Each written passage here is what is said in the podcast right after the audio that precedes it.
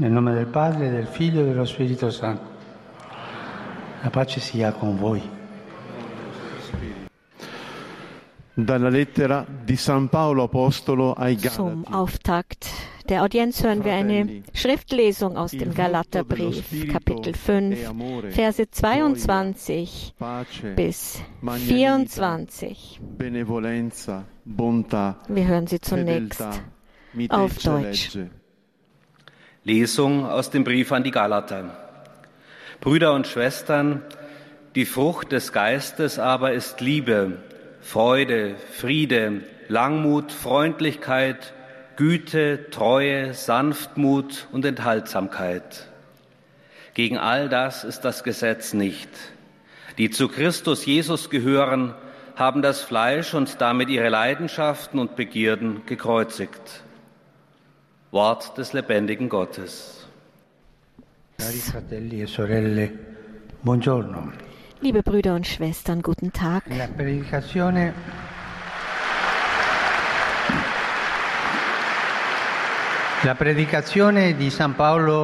Die Verkündigung des Paulus ist ganz auf Jesus und sein Ostergeheimnis ausgerichtet.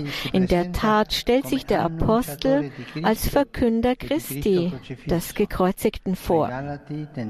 Die Galater, die versucht waren, ihre Religiosität auf die Einhaltung von Vorschriften und Traditionen zu gründen, erinnert er an das, was die Mitte des Heils und des Glaubens ist, der Tod und die Auferstehung des Herrn. Und er tut dies, indem er ihnen den. Realismus des Kreuzes Jesu vor Augen führt. Wer hat euch verblendet?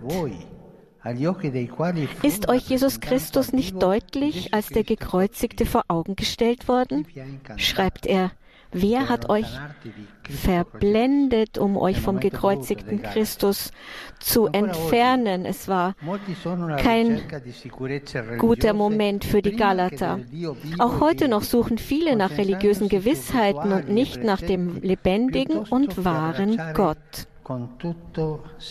Sie konzentrieren sich auf Rituale und Vorschriften, anstatt den Gott der Liebe mit ihrem ganzen Wesen anzunehmen. Das ist die Versuchung der neuen Fundamentalismen, wo es den Anschein hat, dass sie Angst haben, vorauszugehen und sie gehen lieber einen Schritt zurück, weil sie sich da sicherer fühlen. Sie suchen die Sicherheit und nicht den Gott der Sicherheit.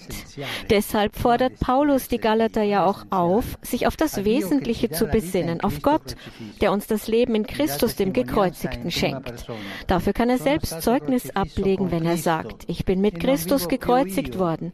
Nicht mehr ich lebe, sondern Christus lebt in mir. Und gegen Ende seines Briefes stellt er fest, ich aber will mich allein des Kreuzes Jesu Christi, unseres Herrn, rühmen. Se noi perdiamo il filo della vita spirituale, se mille problemi, pensieri ci assillano, facciamo nostro il consiglio di Paolo. Nehmen wir uns also, wann immer wir den Faden unseres geistlichen Lebens verlieren, uns von tausend Problemen und Gedanken bedrängen lassen, den Rat des Paulus zu Herzen, treten wir vor den gekreuzigten Christus und beginnen wir von ihm aus neu. Nehmen wir das Kruzifix in die Hand und drücken wir es an unser Herz. Oder halten wir Anbetung vor der Eucharistie, wo Jesus das für uns gebrochene Brot ist, der gekreuzigte Auferstandene, die Kraft Gottes, der seine Liebe in unsere Herzen eingießt. Und lasst uns nun, geleitet vom heiligen Paulus, einen weiteren Schritt tun. Fragen wir uns, was geschieht, wenn wir Jesus, dem Gekreuzigten, im Gebet begegnen? Was geschieht, ist das, was unter dem Kreuz geschah. Jesus übergibt den Geist. Das heißt, er gibt sein Leben hin. Und der Geist, der dem Passia Jesu entspringt, ist der Ursprung des geistlichen Lebens. Er ist es, der das Herz verändert, nicht unsere Werke. Er verändert das Herz, nicht die Dinge, die wir tun. Was das Herz verändert, ist das Wirken des Heiligen Geistes in uns. Er ist es, der die Kirche leitet und wir sind gerufen, uns seinem Wirken zu fügen, das sich zeigt, wo und wie er will. Gerade die Erkenntnis, dass der Heilige Geist auf alle Menschen herabgekommen ist und seine Gnade ohne Unterschied ausgegossen hat, hat selbst die widerstrebendsten Apostel davon überzeugt, dass das Evangelium Jesu für alle und nicht für einige wenige Privilegierte bestimmt war. Die, die die Sicherheit suchen, diese kleine Gruppe, die so leben, wie, wie sie damals gelebt haben. Diese Menschen entfernen sich vom Geist Gottes.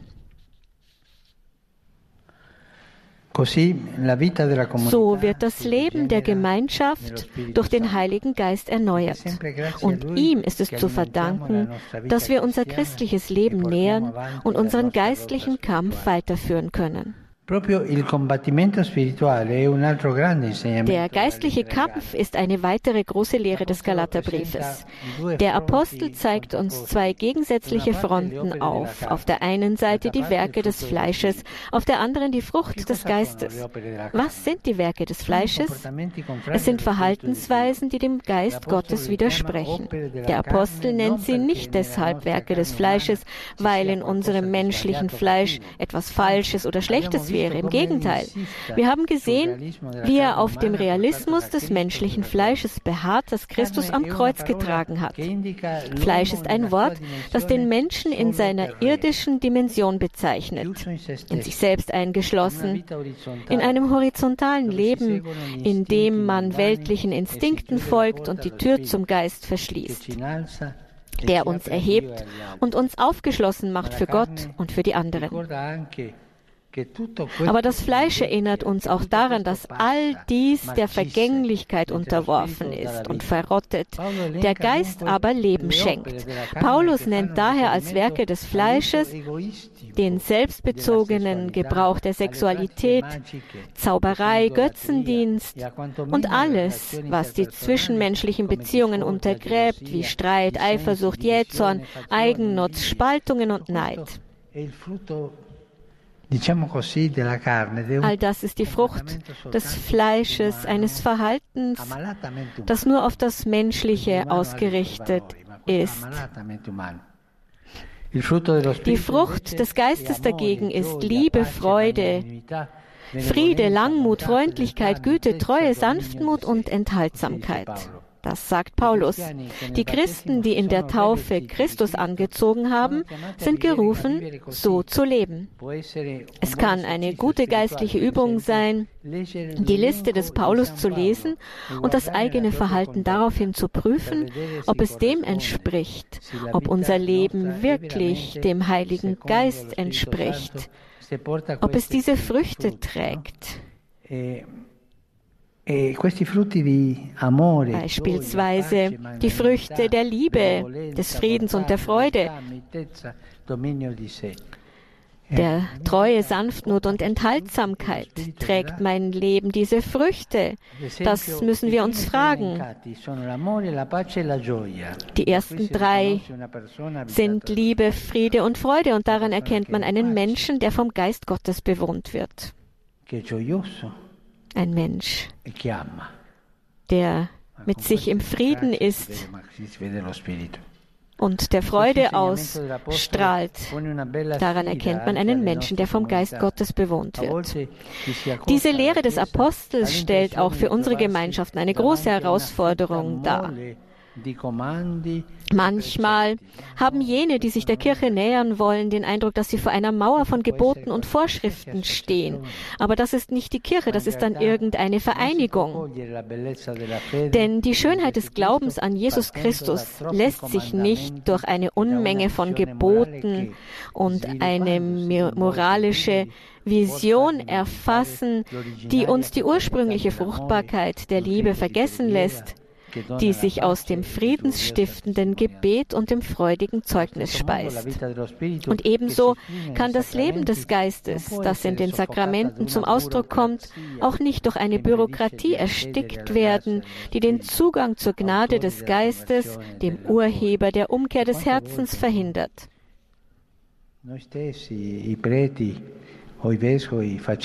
Wie oft passiert es uns Priestern und Bischöfen, dass wir uns nur um die Bürokratie kümmern und die Leute entfernen sich dann von uns, weil ihnen das nicht gefällt. Denn sie müssen in uns den Geist dessen sehen, der uns erneuert. Wir haben also die große Verantwortung, den gekreuzigten und auferstandenen Christus zu verkünden, beseelt vom Atem des Geistes der Liebe. Denn nur diese Liebe hat die Macht, das Herz des Menschen anzuziehen und zu verändern. Danke.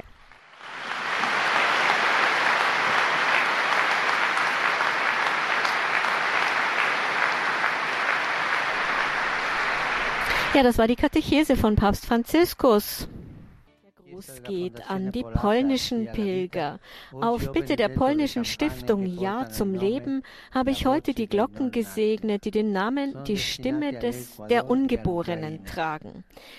Sie sind für Ecuador und die Ukraine bestimmt. Mögen sie für diese Nationen und für alle ein Zeichen der Verteidigung des menschlichen Lebens von der Empfängnis bis zum natürlichen Tod sein. Möge ihr Klang der Welt das Evangelium des Lebens verkünden, die Gewissen der Menschen wachrütteln und das Gedenken an die Ungeborenen wachhalten. Ich vertraue euren Gebeten jedes empfangene Kind an, dessen Leben heilig und unverletzlich ist. Ich segne euch von ganzem Herzen. Santo Padre, i fedeli di lingua italiana desiderano esprimerle filiale affetto e sincera fedeltà e pregano per tutte le intenzioni del suo universale ministero apostolico. A conclusione di questa udienza canteremo la preghiera del Padre nostro in latino, terminata la quale il Santo Padre impartirà la benedizione apostolica che estende in modo speciale ai bambini, agli anziani e ai sofferenti e benedirà anche i rosari e gli oggetti di devozione che ciascuno porta con sé.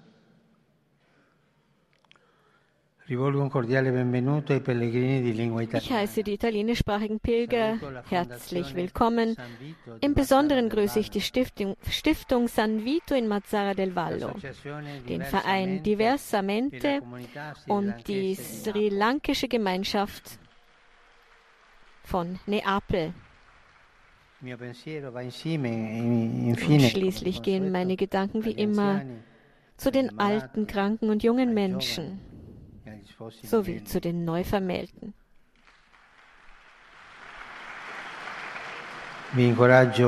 Ich ermutige euch, Zeugnis abzulegen für die Heilsbotschaft des Evangeliums, die die heiligen Apostel Simon und Judas, deren Fest wir morgen feiern, mit ihrem Leben bezeugt haben. Ich segne euch alle.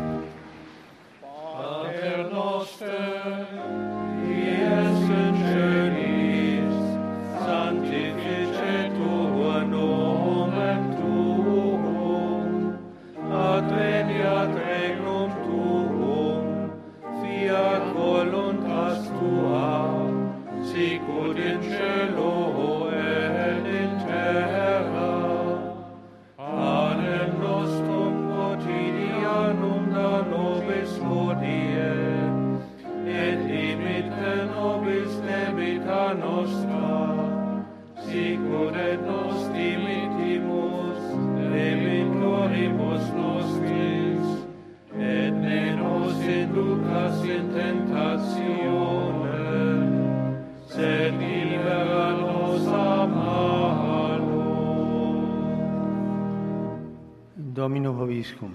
Et cum spiritu tuo. Sit nomen Domini benedictum. Ex hoc nunc usque in saecula. Aiuterium nostrum in nomine Domini. Qui fece celum et terram. Benedicat vos, omnipotens Deus, Pater et Filius et Spiritus Sanctus. Amen. Amen.